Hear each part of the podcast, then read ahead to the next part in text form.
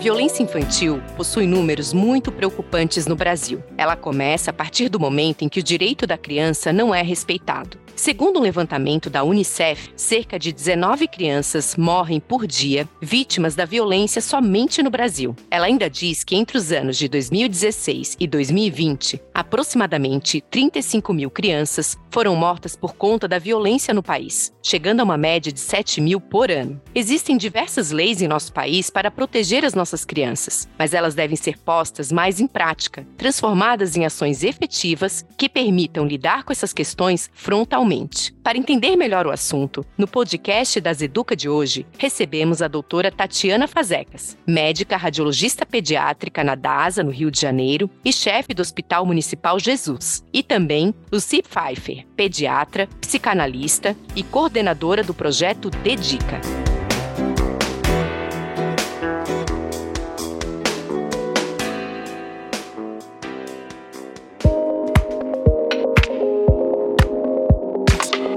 Olá, você está ouvindo o podcast das Educa. Temos o propósito de transformar a saúde das pessoas e acreditamos que o aprendizado e o compartilhamento de conteúdo, inovações e estudos sejam fundamentais para a realização deste sonho. Acesse o nosso site daseduca.com.br e conheça nossa programação. Você pode enviar um e-mail com suas dúvidas e sugestões para dasa.educa@dasa.com.br. Queremos ouvir você para que juntos possamos construir um novo canal com o propósito de gerar e fomentar conhecimento para o setor de saúde. Eu sou a doutora Aline Guimarães e você está ouvindo o podcast das Educa.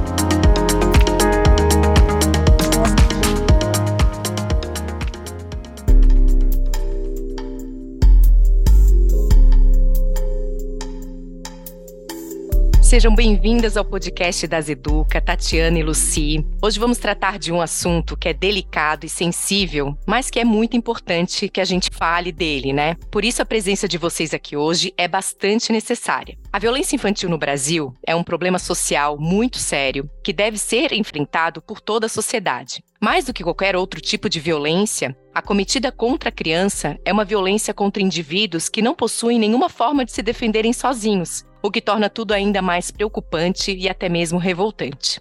Então, para começar, eu queria que vocês explicassem o que é considerado violência infantil, começando por você, Luci. Certo, obrigada, Aline. Obrigada por estar aqui com vocês, obrigada, Dasa Educa. Para podermos falar desse assunto que você chama de tão delicado, mas que, na verdade, é a doença da infância mais prevalente no mundo, que é a violência contra crianças e adolescentes. Estamos falando de uma doença crônica, uma doença contagiosa que passa de geração a geração e que pode até levar à morte. E a gente vem desde o princípio dos lispões, os tapas, puxões de orelha, tão usados né, por nossos avós há tempos atrás, que infelizmente ainda as pessoas repetem, achando que educar seria você controlar a atitude da criança através da violência. Com certeza não. Nós, seres humanos, temos capacidade de pensar desde muito cedo, capacidade de memória também. Por isso, chamamos de violência qualquer ato, qualquer atitude que possa causar dor numa criança ou no adolescente, seja ela física ou emocional. Um tapa, o beliscão ou os espancamentos, Podemos ter também a violência psíquica, que é aquela da humilhação, do tratamento de menor valor, se aquela criança fosse de menor valor, aquelas frases: você só me atrapalha, você só me incomoda. Isso é desestruturante para a personalidade dessa criança que vai olhar nos pais, nos seus cuidadores, um modelo para ser. E o pior da violência, além de ela acontecer em todas as classes socioculturais, etnias, credos, em todas as casas ela pode acontecer, é que a maior parte dela é cometida ou por pais, ou por responsáveis, ou por pessoas que são tidas pela criança como cuidadores. Por isso, um vínculo de afeto e de confiança. E daí o dano maior. Perfeito, Luci. Realmente, a sua fala, né, nos causa bastante reflexão já de cara, já de início, mas eu quero deixar um espaço aqui para Tatiana complementar, Tati. Ah, eu acho que é isso, né? A gente tende a tentar separar a violência infantil em violência física, emocional, negligência, violência sexual, mas na verdade esse conjunto, ele com uma frequência grande, ele não vem isolado, né? uma criança ela tem essa agressão física, com certeza ela também tem aquela agressão moral, e isso vem num pacote. Como a Lucy falou, isso ela leva para a vida toda, porque ela se espelha nos pais e aquilo que daquele cuidador que deveria tomar conta dela é o agressor na maioria das vezes, né? A gente tem dados mostrando que a maioria dos agressores eles estão dentro de casa, eles são os pais. E da mesma maneira que ela se sente muito desamparada por ser a agressão vir daqueles que deveriam estar cuidando, ela se espelha e isso acaba levando para a vida adulta e essa criança que sofreu esse abuso, ele vai ser o abusador na vida adulta. Então a gente tirando uma criança desse ciclo, a gente tira uma outra família inteira, né? A gente tira a família atual e a família com que essa criança vai formar no futuro. Excelente, Tatiana. Bom, e a radiologia pediátrica é utilizada para diagnosticar doenças através das imagens dos órgãos, né? dos corpos de bebês, crianças, adolescentes e tem um papel fundamental na identificação né, de alguns casos de violência. Explica para a gente aqui, Tatiana, como que funciona a radiologia pediátrica, como que ela pode auxiliar nesses casos de violência infantil? Na maioria das vezes, assim, dentro de um hospital, o radiologista ou a equipe da radiologia, muitas vezes é um dos primeiros a notar os sinais de abuso. Então, às vezes a criança vem, por exemplo, para fazer um raio-x de tórax para um desconforto respiratório e a gente vê fraturas em arco posterior, que são fraturas tipicamente do abuso. Ou ela vem com uma dor em membro inferior e você vê uma fratura de canto, que é uma fratura também em alça de balde, que é uma fratura da metáfise do osso longo, que é o finalzinho do osso, e isso também é uma fratura característica. Então, a equipe da radiologia, a radiologia pediátrica, assim como toda a equipe que está atendendo, a gente pode fazer o diagnóstico dessa criança, não só na imagem, mas também antes da gente adquirir a imagem. Quando a gente tira a roupa daquela criança e a gente vê uma equimose que não deveria estar ali. Uma equimose, por exemplo, uma areazinha roxa na criança, naquela criança que ainda não anda e que então ela teoricamente ela não deveria ter nenhum rosto porque ela não se locomove sozinho. Então assim, o diagnóstico na radiologia pediátrica, ele pode ser feito por qualquer método. O mais comum do nosso dia a dia é a radiografia, mas todos os métodos podem ser utilizados. E eu acho que mais importante do que isso é a gente ter sempre o olho aberto, porque a gente pode fazer esse diagnóstico antes mesmo de fazer a imagem. Nós, médicos radiologistas, e nós, sociedade. Basta a gente ter o olho aberto para o próximo, né, para o outro. Perfeito, Tatiana. E também tem a questão, às vezes, de uma discordância, né, entre uma história que vem com os pais ali, ah, ela se machucou de tal maneira, e aquela história não bate com o que se vê, né, tanto numa anamnese, no exame físico, quanto nos exames de imagem. Então, eu acho que realmente os médicos, né, os profissionais de saúde que inicialmente acolhem uma criança assim, têm um papel fundamental em levantar essa possibilidade, né? É, recentemente a gente viu até na mídia um caso muito, muito triste é de uma criança que chegou praticamente já morta no atendimento e que até toda a atenção da equipe de saúde, que percebeu que a história não estava batendo, levantou até uma investigação que acabou realmente chegando na causa da morte da criança, mesmo depois do fato consumado, mas pelo menos assim houve uma punição dos agressores. A gente espera não chegar nesse extremo, né? Mas até aí realmente é importante que as pessoas estejam atentas nesse acolhimento e com esse olhar crítico e, e assumam esse compromisso, né? Esse é um compromisso de todos nós. E agora voltando aqui, Luci, Toda forma de violência na infância, seja física ou psicológica, são violações de direitos que podem causar graves danos pelo resto da vida. A gente já falou aqui de alguns deles. Quais as consequências na vida adulta da violência sofrida na infância? Veja, Aline, a gente vai ter desde consequências na própria infância, que é um período máximo de desenvolvimento, né? Nunca mais o ser humano vai desenvolver, vai crescer, vai aprender, o que é básico para a vida, como na infância. Então, são os nossos pilares de personalidade, o modo que eu vou aprender a agir comigo mesmo e com o outro, tudo isso são valores que a criança cria até 7, 8 anos de idade. E depois, na adolescência, ela faz uma reciclagem desses valores quando ela encontra outros grupos. Por isso, os grupos na adolescência são tão importantes. Eles avaliam também os pais dos seus amigos, outras famílias. E muitas crianças que sofrem violência na infância só vão perceber que aquilo está errado quando eles fazem esse contato com o outro, ou o que deveria sempre acontecer, quando um profissional da saúde, da educação, quando o vizinho, quando a família vai ao encontro da proteção dessa criança. Existe um tabu, né, que numa família você não se intrometeria. Isso não pode acontecer quando se tem uma violência que é uma covardia. É uma violência, um adulto batendo, xingando ou até mesmo as violências sexuais. A criança, como você disse lá no começo, ela é refém dos seus agressores. Então nós temos que interceder, porque primeiro, como a doutora Tatiana falou, essa criança cresce acreditando que o mundo vive assim. Eu tenho pacientes que chegam aqui no DITIC e dizem: Poxa, mas eu não sabia que tinha outro jeito de criança viver. Porque só quando eles são retirados daquele meio violento, que nas situações extremas a gente precisa retirar, é que eles percebem que a vida é diferente e pode ser até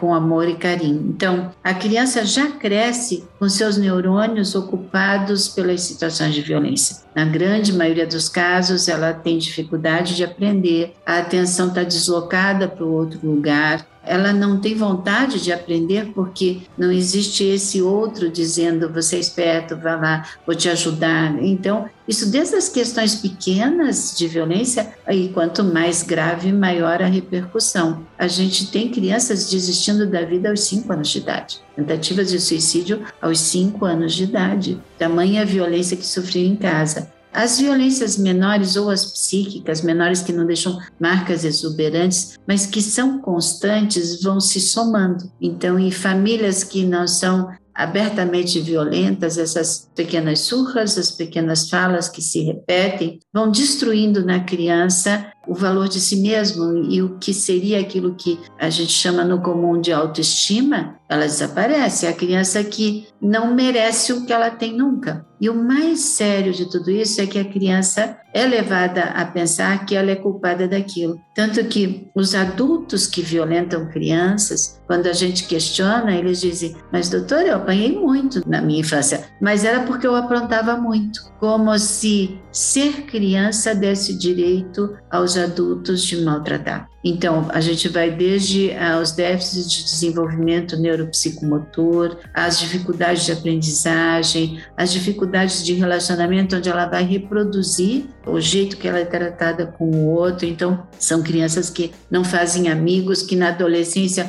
vão procurar grupos de risco, porque daí é outro que não faz amigo com esse que não faz amigo, e assim os grupos de risco se encontram. E aí as formas de autoagressão, das mais variadas possíveis, né? Desde desde as lesões factícias, os cortes, até as buscas de grupo de risco e até mesmo o fracasso o adolescente que não evolui e que vai levar essa característica para a idade adulta. Quantos adultos nós temos que se sentem incapazes de lutar pela vida? Quantos adultos que trazem aquele medo da infância não resolvido, como as suas síndromes do pânico, ou as reações de angústia, e daí aquilo que na criança eram sintomas de sofrimento podem virar transtornos de comportamento na idade adulta. Perfeito, Lucy. Então, estou entendendo aqui com acompanhamento psicológico é fundamental, né, para essas Com crianças. Certeza. E eu ampliaria aqui que talvez nos casos em que ainda há alguma possibilidade de recuperação, vou dizer aqui num termo mais leigo, né, dos próprios adultos e cuidadores, né? Então essa família precisa ser cuidada e amparada. Tô certa pensando dessa maneira? Sim. Não existe tratamento de uma vítima de violência se você não tira a violência.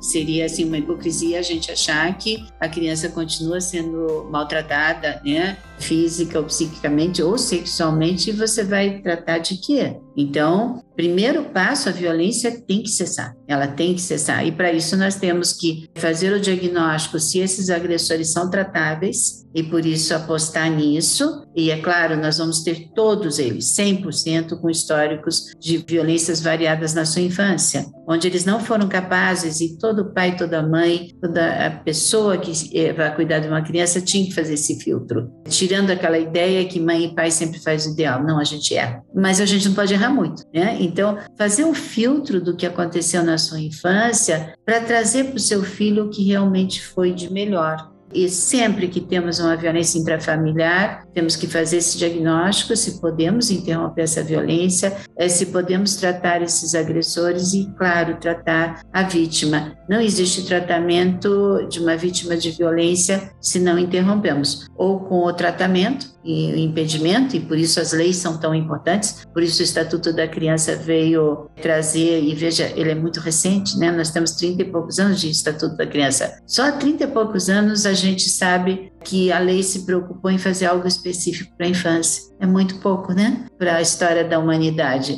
Mas, de qualquer jeito, por isso ainda é um assunto difícil de falar. Se a gente pensasse que é uma doença crônica, seria bem mais fácil. E talvez, se a gente pensasse que pais erram, também poderia ser mais fácil que a criança tem direito à proteção absoluta. Excelente, Luci.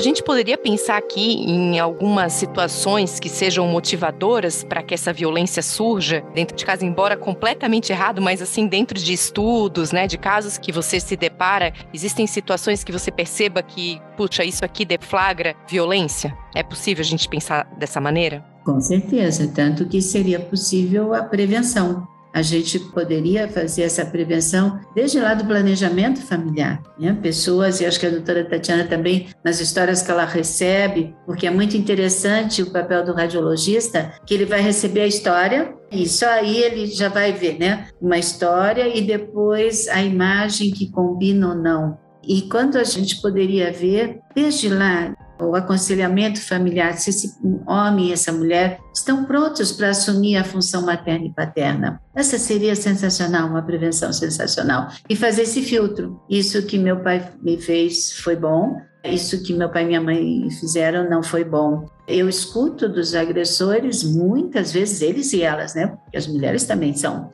eu já escutei dizer assim: eu me arrependo das surras que eu fugi do meu pai e da minha mãe, porque se eu tivesse apanhado todas eu seria melhor. Não, ele é um agressor. E é um absurdo isso, né? Ele traz com ele a certeza que a violência o ajudou. E quando eu pergunto, você lembra do rosto do seu pai ou da sua mãe quando batia em você? E aí essa pessoa diz: era bem difícil. Talvez seja a maior memória que eu tenho. Então, de fatores é a histórico de violência na infância. Né? Esse é o principal. E no nosso histórico, né, como médicos, no serviço de saúde, na educação, isso deveria ser perguntado. Dificuldades na gravidez ou apoio à gestante. Isso é porque aquela que já tem toda uma falta de apoio, um bebê que não foi planejado, nós vamos ter já nos primeiros meses de vida esses sinais de desvinculação. Então, nós temos o histórico, nós temos a criança que não foi planejada, mas de alguma forma foi planejada porque nasceu, foi desejada porque nasceu. Nós temos as crianças mais frágeis ou que não se assemelham aos desejos dos pais. Os prematuros parece incrível, ou bebês que são vêm de muita dificuldade de engravidar, são bebês de risco para desvinculação. E o resto nós vamos ter a história da falta de capacidade desse homem dessa mulher de amar aquilo que fizeram. E a partir daí reproduzir as histórias de violência que sofreram.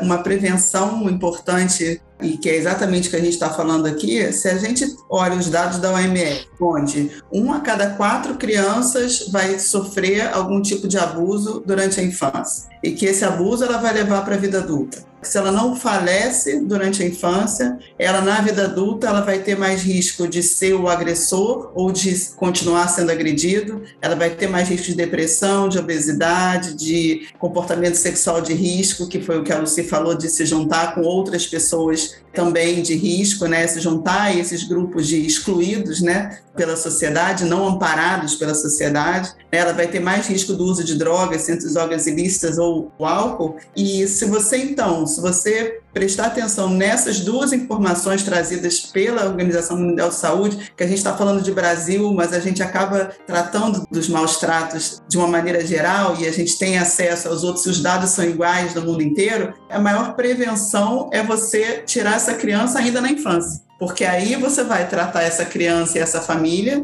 e você não vai fazer com que essa criança se torne um agressor, né, na vida adulta, já que a gente sabe também por literatura e por dados tanto da, da OMS quanto do DataSUS que mais de 80, 77 a 85% dos agressores são os pais. Né? Então, acho que a maior prevenção de todas é você tratar essa criança e essa família num primeiro momento, né? para você evitar que esse ciclo se perpetue. Fundamental, Tati, com toda certeza. Bom, Tatiana, e a gente já falou aqui que a radiologia pediátrica é fundamental, né, nesse ciclo todo. E tu também já comentaste que tem alguns tipos de alterações ósseas ali que vocês já de cara percebem, bom, isso aqui é típico de maus tratos, né? E aí eu queria saber da tua prática, quais os casos mais comuns que você recebe de crianças que sofreram algum tipo de violência, se tem algum tipo de lesão que é muito comum? Como que é isso dentro desse cenário da radiologia pediátrica? Primeiro, assim, dentro da radiologia pediátrica, a gente tem que ter dois pontos fundamentais. Primeiro, a gente saber que tipos de lesão são mais frequentes no abuso infantil. Então, no momento que você tem lesão de fratura de arco posterior de costela, né, de arco costal, é, são lesões bastante características maus tratos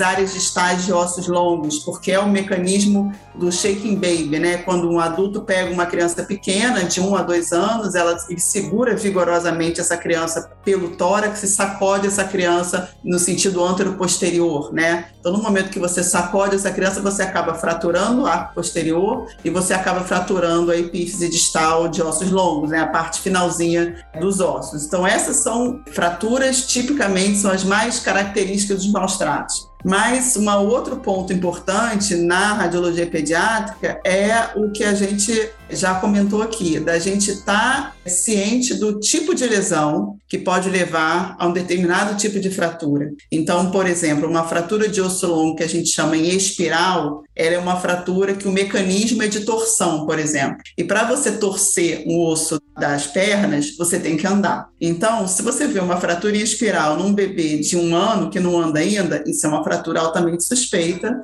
né? Porque ela não está condizente com aquela faixa etária. Um outro ponto importante é a gente ver a data daquela fratura. Então, por exemplo, se vem para a gente a história, às vezes vem a história do pediatra, caiu há dois dias, e você vê uma fratura com um calo ósseo já se formando, uma, uma fratura no momento de cicatrização, aquilo tem mais de 14 dias, tem 21 dias. Então, não pode ser de uma fratura de dois dias atrás. Então, assim, a gente ter essa noção dos tipos de fratura mais comuns desse olhar para você sempre procurar, independente do paciente que você está olhando, né? A gente já comentou num outro momento, né, que eu estava fazendo um estudo de, de avaliação de trato digestivo de uma criança que não ganhava peso, e quando eu olhei para a imagem do que a criança estava fazendo, eu vi várias fraturas de arco posterior. Quer dizer, não era a queixa principal do pediatra, da família, os agressores eram os pais, que eram aqueles que estavam trazendo para mim o exame, e aquilo estava ali. Então é a gente ter esse olho, a gente saber o que, que é mais comum, o que, que é mais frequente, saber a história, saber o mecanismo de ação, isso é muito importante,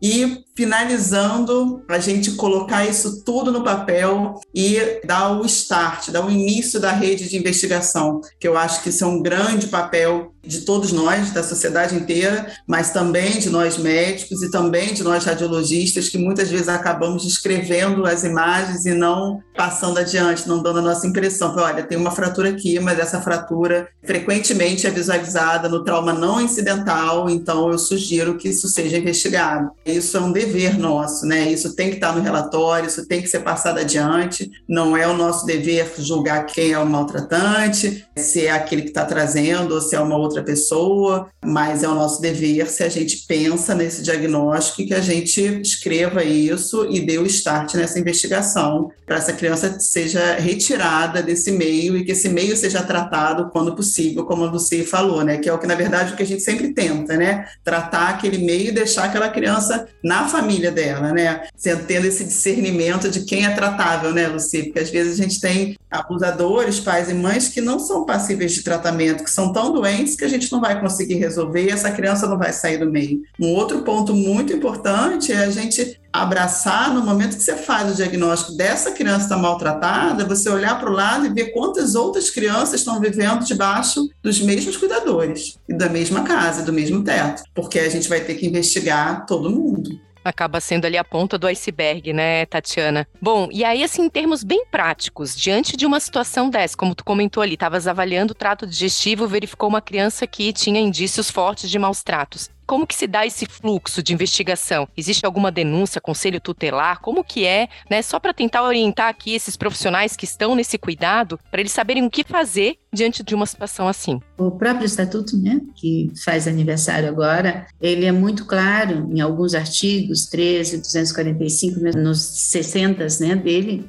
é, que é dever do médico, do profissional da educação e mesmo da sociedade que quando você suspeita, você não precisa ter certeza, né? Quando você suspeita que aquela criança está sendo vítima de alguma violência, você precisa fazer uma notificação. Ela existe na internet, chama notificação obrigatória. Ela, pelo Ministério de Saúde, ela é compulsória desde 2001, na mesma medida das doenças contagiosas, ela é compulsória. Eu não tenho, então, pelo Estatuto da Criança, ela é obrigatória pelo Ministério da Saúde, ela é compulsória, eu não tenho escolha, eu tenho que fazer. Mas pela proteção da criança, nós devemos fazer, né? Então, a suspeita, como a doutora Tatiana disse, nós não somos investigadores, mas o diagnóstico, isto é um trauma intencional, isto é uma violência, ele é médico. Então, como eu disse, eu comecei a dizer, a violência é uma doença pela Organização Mundial de Saúde, pela Classificação Internacional de Doença, nós temos CIDs para ela. E isso é muito importante que o profissional de saúde coloque o diagnóstico que ele encontrou. Então, como a doutora Tatiana falou, fratura espiral, uma criança de seis meses. Então, ou eu tenho todas as características da criança sacudida, né? Hemorragia de retina, hemorragia de sistema nervoso central, alguma outra fratura, comprometimento encefálico, eu vou colocar a síndrome da criança espancada. Esse é nosso diagnóstico. Nós não podemos deixar, que foi também o que a doutora Tatiana falou, descrever fratura né, de crânio, hemorragia cerebral, hemorragia de retina, e isso vai para um juiz que não vai entender nada. E os casos graves, não só nós devemos mandar a notificação para o Conselho Tutelar, como devemos mandar para o Ministério Público, que é o órgão defensor da criança. E se é algo de flagrante, a criança chegou machucada, como nós faríamos para um adulto? A gente chama a polícia, né? Porque daí nós estamos, nós não vamos dizer foi o pai que espancou, foi a mãe que espancou, tem uma criança com vários tipos de fratura, até prova o contrário, meu primeiro diagnóstico é que ela sofreu um trauma intencional. E se ele não foi, é diferente de um histórico, ah, foi atropelada, de um acidente de automobilístico, a gente vai ter a história. Então, se a história não justifica aquelas lesões, nós temos que parar. Se tivermos dúvida, nós temos que internar essa criança para melhor investigação e a partir daí fazemos o diagnóstico de que tipo de violência nós estamos falando. E isso é importante porque nem o conselho tutelar vai fazer esse diagnóstico, muito menos um promotor de justiça ou juiz. A doença é diagnóstico médico. Maravilha, excelente. E Tatiana, voltando aqui um pouquinho, né, para a gente finalizar a exploração aqui dos meios de diagnóstico, existe alguma modalidade de exame mais usada para essa detecção de maus tratos? Ou as modalidades diferentes que a gente tem na radiologia são complementares? Como que é isso? A gente pode usar praticamente todas as modalidades. Como a maioria das lesões, né, lesões de abuso físico, elas são de ossos, são as fraturas, com certeza a radiografia vai ser o primeiro método e o mais frequentemente utilizado. Mas a gente sabe, por exemplo, que a capacidade da tomografia em detectar fratura de arco costal, por exemplo, é maior do que a radiografia. A gente sabe que a cintilografia ela também tem uma capacidade maior de detectar fratura de arco posterior. Então, assim, a gente pode usar tudo, sabendo que, por exemplo, a cintilografia ela vai ter uma dose de radiação maior do que do raio-x. Então, se você já fez o diagnóstico no raio-x, eu não preciso da cintilografia. Por outro lado, se eu tenho uma forte suspeita de maus tratos e se eu sei que a maioria das fraturas ela é incompleta, então a gente pode, num primeiro momento, não ver na radiografia.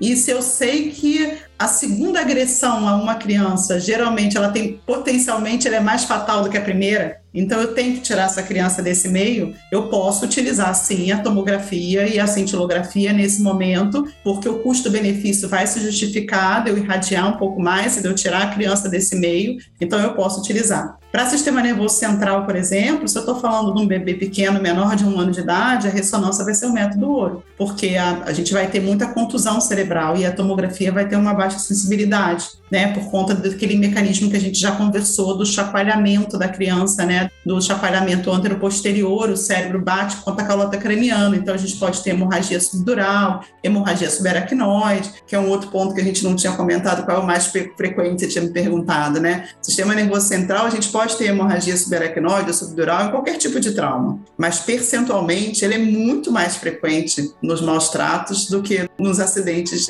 não secundários a maus tratos. Então, essa é uma outra lesão que, quando a gente olha, tem que ter um trauma muito justificado para a gente poder ter aquilo, senão a gente pensa no maus tratos. O ultrassom, a gente é capaz de ver tantas fraturas, a gente pode ver eventualmente no ultrassom, fratura de arco costal, quando a gente está avaliando um tórax, fratura de osso longo, se tem dúvida no raio-x, o ultrassom pode ser utilizado. Para lesão de abdômen, a sensibilidade do ultrassom de vísceras abdominais, que eu digo, né, do fígado, do baço, do pâncreas, a sensibilidade do ultrassom não é boa. Então, no momento que eu tenho uma suspeita de maus tratos com trauma abdominal e que essa criança tem sintoma, a gente deve fazer uma tomografia com contraste dessa criança, porque isso vai aumentar muito a sensibilidade do diagnóstico dessas lesões. Então, praticamente assim, o que tiver na nossa frente, dependendo do tipo de lesão que a gente está procurando, a gente tem toda a radiologia à disposição cada uma com a sua indicação, com a sua sensibilidade, devendo ser usada sempre tentando irradiar o menos, mas sem perder o diagnóstico, porque, como a gente falou, a segunda agressão, com frequência, ela é fatal. Muito esclarecedora, Tatiana.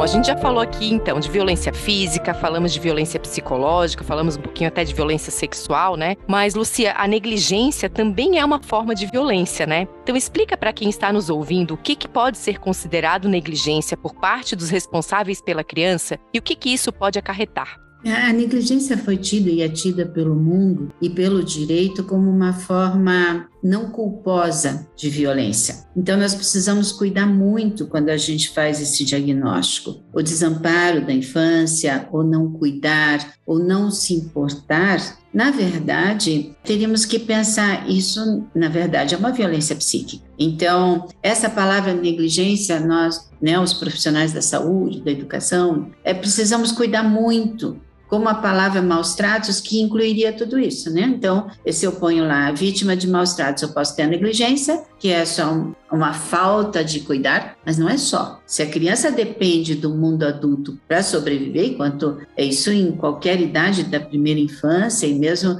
quando ela já vai até antes da adolescência, na primeira infância, então, ela não sobrevive sem o cuidado do adulto. Então, qualquer não cuidar vai significar ou um risco de um acidente, de um trauma, não intencional, mas de qualquer forma, onde falhou o adulto cuidador, ou nós vamos ter o dano, por exemplo, os erros alimentares, né? o erro na estimulação, a falta de estimulação ou não se importar ou ser indiferente com a prevenção das doenças. Se a gente pensar, na verdade, não se trata simplesmente de um não cuidar. Tem algo por trás que mostra que aquela criança não é importante para aquele pai e mãe. Tem algo por trás disso que mostra o menor valor e menor investimento naquela pequenininha, naquele pequenininho. E o que a gente precisa fazer de diagnóstico é que dano isso vai fazer na criança. E daí transformar a palavra que usamos negligência numa violência física, se vamos dizer um atraso no tratamento, como a doutora Tatiana falou,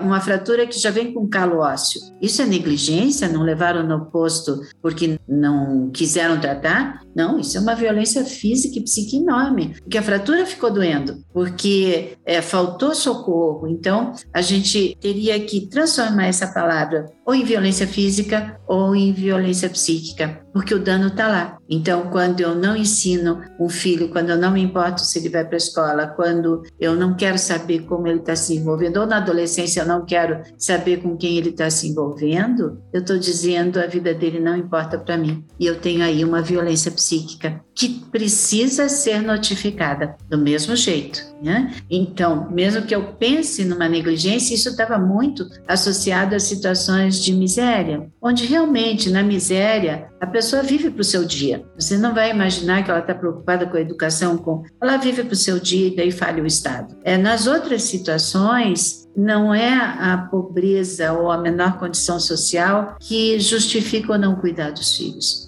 E nós vamos ter a falta do cuidar em todas as classes sociais. Até eu chamo que nós temos meninos de rua e nós temos os meninos de shopping, que estão abandonados ali, sem um cuidado, escolhendo suas comidas, escolhendo suas companhias, onde tem o tráfico de drogas, onde estão expostos a muitas violências. Então, precisamos cuidar um pouco, né? Nessa ideia que pai e mãe teria direito de não cuidar. Não tem. Excelente, Luci. Bom, e eu gostaria de perguntar aqui para vocês duas se existe alguma maneira de se proteger as crianças de maus tratos. Se há alguma maneira da gente prevenir isso. Acho que prevenir é a gente tirar essa criança do meio que ela está, no momento que ela é, é maus tratos, a gente ter um olhar para essa família e entender, como a Lucy falou desde o início, essa família está preparada para ter essa criança ou não. Se a gente tem algum outro cuidador que possa dar o apoio a essa família e a essa criança enquanto os adultos são tratados, né?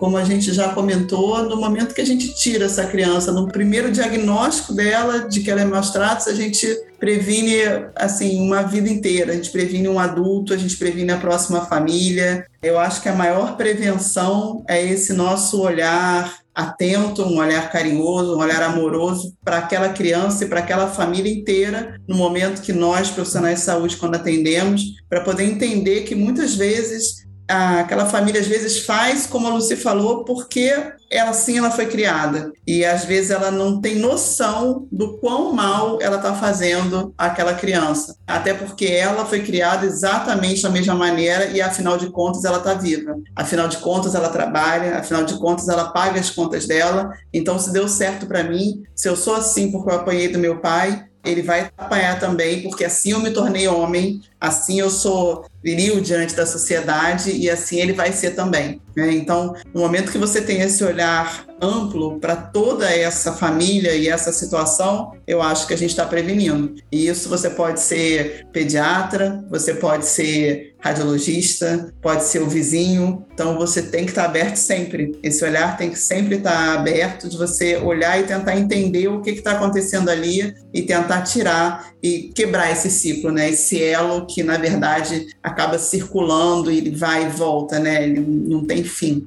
É muito importante isso, né? É uma prevenção secundária, às vezes até terciária, né? Quando você impede que essa criança continue nesse meio. Aí temos que cuidar muito, porque se nós temos, quando você tem que tirar do meio, é porque você tem agressores intratáveis. Ou o risco dele ou dela, né? Pai e mãe padrasto, madrasta, avô e vó. E a gente tem aí também algo muito da nossa sociedade que é, o status de avô e avó é, essas pessoas confiáveis, mas se a gente pensar que eu tenho um agressor ou uma agressora capaz de ser covarde o suficiente para fazer uma fratura numa criança, ou mesmo ser grosseiro o suficiente para desestruturar psiquicamente o seu filho, o seu sobrinho, eu tive uma matriz. E aí a gente tem que cuidar. E essa matriz idealizada pelo pai e pela mãe, tanto que produz. Então, não é o status de avós ou de bisavós que faz com que essas pessoas sejam aquele lugar de acolhimento para essa criança que é maltratada por seus pais ou por seus responsáveis.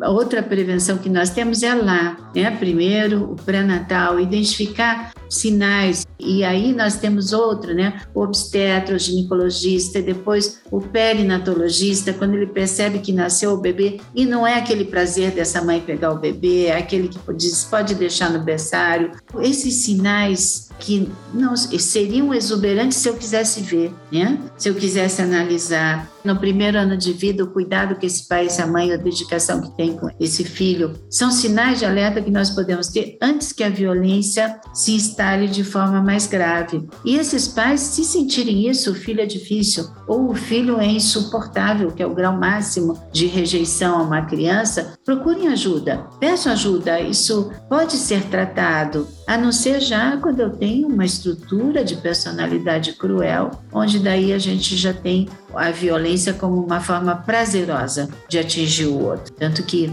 quando essas crianças, dessas pessoas que já são, já têm um desvio da estrutura de personalidade e a crueldade faz parte do seu comportamento instituído, são pessoas que tentam muito ter o filho de volta, o neto de volta, o bisneto de volta, porque ali está o seu objeto de prazer pela violência. Então, a gente tem a prevenção primária, não maltratem seus filhos. É uma criança em desenvolvimento que precisa ser bem-vinda no mundo e ser amada e ter um lugar nessa família. Se temos uma para cada quatro crianças uma forma de violência que pode deixar marcas. A Organização Mundial de Saúde estima que um bilhão de crianças no mundo sofrem violência. Isso significaria um quinto da população total. Mas nós temos experiências aqui e até às vezes passa pelo olhar médico aquela grosseria, aquela palavra dura que destrói o desejo pela vida. Hoje, cada vez mais, e a internet é um caminho muito forte que devia ser controlado, não só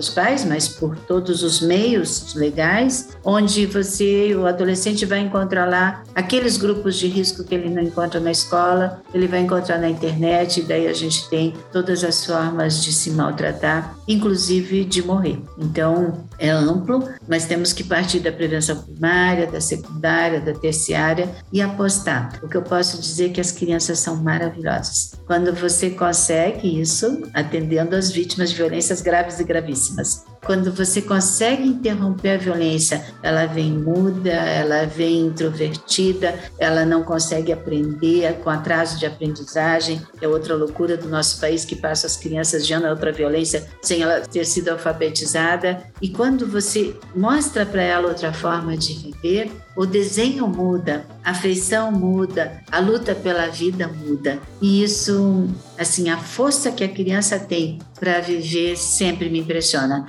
Mesmo nos casos que você pensa, se fizesse isso comigo, eu enlouqueceria. Não, elas não enlouquecem, a grande maioria, a não ser quando chegam tarde demais. Né? Então, são anos de violência não interrompida, não dita como errada, ela carrega essa culpa. E aí é o que a doutora Tatiana diz: eles assumem a personalidade, esse defeito na estrutura de personalidade, vão ser agressores cruéis, ou o lugar de vítima. Então, nós podemos sempre interromper e sempre apostar nessa capacidade fantástica da criança de se reinventar. Eu acho que aqui fica uma grande provocação da gente interromper, né? Porque muitos aqui talvez não tenham sido vítimas de uma violência muito intensa, mas de alguma maneira, em algum momento, né? Dependendo aí da geração, isso era muito normal, né? Entre aspas aqui. Então, busquem ajuda, busquem trabalhar isso, né? Para que isso não se instale. E isso, no fundo, é algo que a gente vai colher como sociedade. Isso volta para nós, né? Mesmo que não seja através dos nossos filhos, mas vai voltar como uma sociedade mais violenta. Enfim, então, acho excelente as, as tuas provocações provocações e tua fala realmente é de emocionar.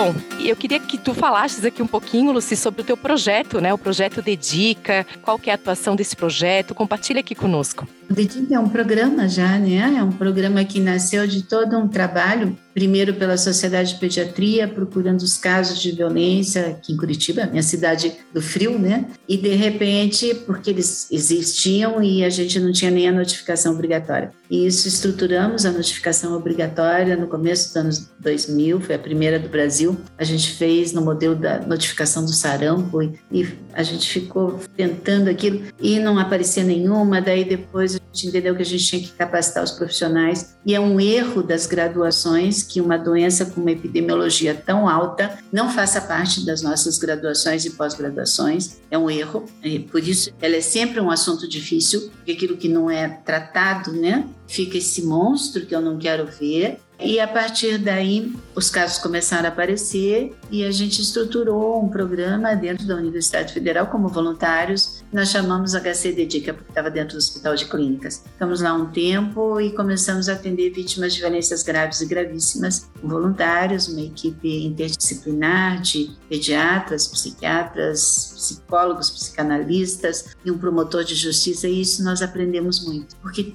não tem escrito como atender. Né? E nós somos formando, entendendo as crianças e elas nos ensinam todos os dias. E a partir daí conseguimos um, uma mantenedora, que é a Associação dos Amigos do Hospital de Clínicas, e hoje temos um programa instituído, onde nós atendemos todas, em vários tipos, níveis, né? tanto no nível de assistência às vítimas e aos seus agressores quando passíveis de tratamento. Temos perto de 200 entre crianças, adolescentes e agressores. Nós atendemos toda semana com hora marcada, é bem legal. Cada um tem o seu profissional e aí a gente vê toda essa evolução quando ela chegou ainda em tempo e a gente consegue tirar. Temos crianças que vêm de abrigos, temos crianças que pedimos acolhimento, somos nomeados para peritos em alguns casos. E por que disso? Porque falta o diagnóstico, falta esse olhar, falta. Então, são crianças que já vêm de muitas denúncias, né? Todas têm processos judiciais e é por isso que eu posso dizer com toda certeza, elas são fantásticas, né? Quando você consegue provar que elas não tiveram culpas, né? Que aqueles adultos trazem, ah, eu apanhei porque eu aprontava muito. Não, criança tem que brincar, criança tem que ser criança. Aqui nós vemos o horror do humano, infelizmente, quando a gente pensa a gente já escutou a pior história de algum agressor ou agressora fazendo com uma criança, a gente tem outra. E mesmo assim, então, atendemos toda semana, até sem previsão de alta, até que ela tem crianças que dizem, Lucília, agora já deu. É fantástico isso, né? Eu quero pensar em outra coisa. Tem crianças que foram acolhidas e daí adotadas por casais fantásticos também, que a gente continua acompanhando, até para que esse laço, esse vínculo novo se faça. Temos poucos, muito poucos que não conseguimos tratar a grande maioria conseguimos tratar, mesmo vindo dessas situações. Mas precisamos do judiciário, precisamos, por isso estamos em audiência. Também o saber na justiça não é um saber, se fala de direitos, mas que direito, essa linha, o que é direito a uma criança pela vida é muito tênue. Nós temos ainda, mesmo em profissionais que estão tanto na saúde como na justiça, a ideia dessa superioridade de pai e mãe, e às vezes eu tenho crianças espancadas como a doutora Tatiana recebe lá, aquelas que têm fraturas no corpo inteiro, e eu escuto uma pessoa, um profissional da área da justiça dizer: Mas o que vai ser feito da mãe? Como se a gente tivesse a obrigação de devolver esse objeto que ela transformou em objeto da sua crueldade, né? Então a gente tem um caminho grande, a gente precisa de parceiros, a gente precisa mudar esse olhar e pensar que somos humanos e erramos. Desde os pequenos erros, daí procura ajuda, até os grandes erros que precisam ser denunciados e acompanhados. Somos uma equipe onde tem essa mesma, muitos dos voluntários de antes, onde fomos 10 anos voluntários no Hospital de Clínicas, hoje somos 20 profissionais aqui da área então da pediatria, da psicologia, da psicanálise, do serviço social e da psiquiatria. Com essas parcerias informais com Conselho Tutelar, Segurança, Justiça, e é muito legal e a gente devia ter muitos dedicas por aí enquanto não conseguimos fazer uma prevenção primária eficiente. Excelente, deixa uma sementinha aqui na cabeça de todos, né? Por mais projetos dessa natureza, que realmente é brilhante, é, é lindo, né? Eu tô te vendo aqui, a gente vê o quanto que isso é uma paixão para ti, o quanto que isso te move. É realmente algo que emociona, emociona a gente, porque a gente tem certeza da diferença que isso faz no mundo, né? A gente ficaria aqui por horas falando desse projeto e desse assunto, né? É muito importante. É o nosso futuro, né? É o nosso presente, é tudo isso. Mas então eu gostaria de deixar um espaço aqui para que vocês deixassem uma palavra final para quem está nos acompanhando, né? E quer saber mais sobre esse tema, talvez queira saber como ajudar, como agir nesses casos, começando aqui por ti, Tatiana. Eu acho que ajudar é sempre estar com esse olhar atento de ajudar o outro, a criança, a família, com o nosso dever no momento que você suspeita, como profissional de saúde ou como sociedade, é de fazer a notificação. Lembrando sempre que isso é um dever de todos nós e que a gente, fazendo notificação de suspeição, você não está acusando ninguém. Na verdade, você está dando o pontapé inicial para que uma investigação seja feita e isso não cabe a nós, nem como sociedade, nem como profissional de saúde. Mas é o nosso dever como sociedade e principalmente como profissional de saúde fazer essa notificação e dar o início a essa investigação. Então, eu convido a todos vocês, profissionais de saúde, que se comprometam com essa luta, né, de tirar essa criança essa família desse ciclo, que é um ciclo de doença crônica, como a Lucy sempre fala, né, e que a gente pode interromper. Então, tenham um olhar atento, façam a notificação e com certeza, como a Lucy falou, com essas histórias lindas, a gente consegue tratar essa família, a gente consegue tratar a maioria dessas crianças e a gente vai ter uma sociedade melhor. Isso depende da gente. Excelente. E você, Lucy? Então, acho que ela já falou tudo, né, Aline? Na verdade. Nenhuma criança nasce agressiva, nenhuma criança nasce para matar, e quanto maior a classe social e a cultura que essa criança vai conseguir atingir, mais mal ela faz para a sociedade. Porque se pegarmos uma pessoa simples, né, vamos dizer que possa ser um perverso, dentro da sociedade, assaltar, roubar, mas tem uma pessoa com personalidade cruel se formando e chega no poder o quanto esse não pode matar ou quantos ele não pode destruir de chance, inclusive chance em não ter escolas, em não ter a promoção de dignidade de vida para essa sociedade. Então, se queremos um mundo mais justo, temos que acabar com a violência em todas as classes sociais. E o que a gente tem, e eu sempre digo isso, muita denúncia na parede fina e pouca denúncia na casa de parede grossa. E aí a gente tem que pensar, isso foi uma juíza que me disse, você só protege os pobres me perguntando se eu aceitaria atender aquele caso, né? E claro, a gente protege as crianças. Então, todos nós podemos fazer isso e devemos. Nós temos que parar com essa ideia de que violência é coisa ruim que eu não quero nem ouvir. Não, violência é uma doença, como seria um tumor, um câncer que é progressivo e destruidor. Por isso faz parte do nosso diagnóstico médico.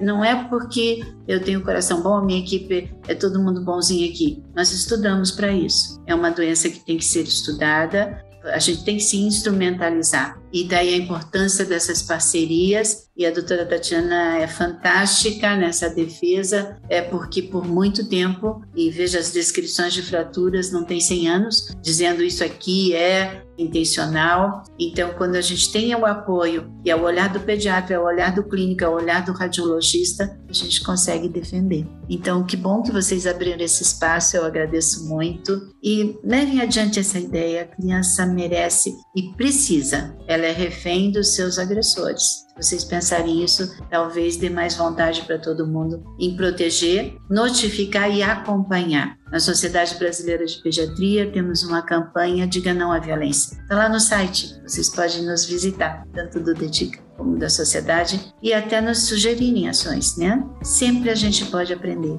Então eu agradeço.